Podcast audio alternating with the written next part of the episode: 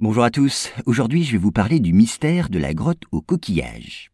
Alors la petite station balnéaire de Margate dans le Kent abrite une véritable curiosité.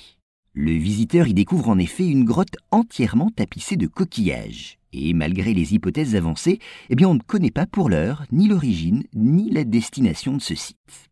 Soulignons d'abord que c'est le hasard qui en 1838 préside à la découverte de cette grotte. Elle est due tout simplement à un habitant de Margate qui creusait une mare. Alors à quoi ressemble cette grotte? Eh bien, en entrant par un passage situé au nord, on débouche sur une rotonde. Le dôme qui la surmonte est percé d'un orifice qui fait entrer la lumière. Et l'attention du visiteur est tout de suite attirée par les coquillages qui tapissent les murs. Et oui, ce sont des millions de coquilles qui forment les motifs les plus divers. Et en sortant de la rotonde, le visiteur emprunte un passage sinueux qui le mène dans une salle où se dresse une sorte d'hôtel. Et là encore, les coquillages continuent d'occuper tout l'espace. À noter encore que ce site de 32 mètres de long est ouvert au public depuis 1838, mais depuis quelques années, il fait l'objet de travaux de restauration. Alors que peut-on dire d'autre sur ce lieu? Eh bien qu'il garde son secret. Oui, on ne sait rien sur la date de sa construction.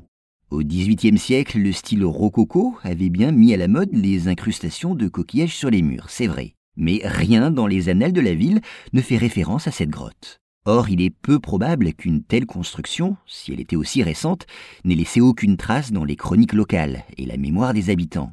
Et puis on ne connaît pas non plus la destination exacte du lieu.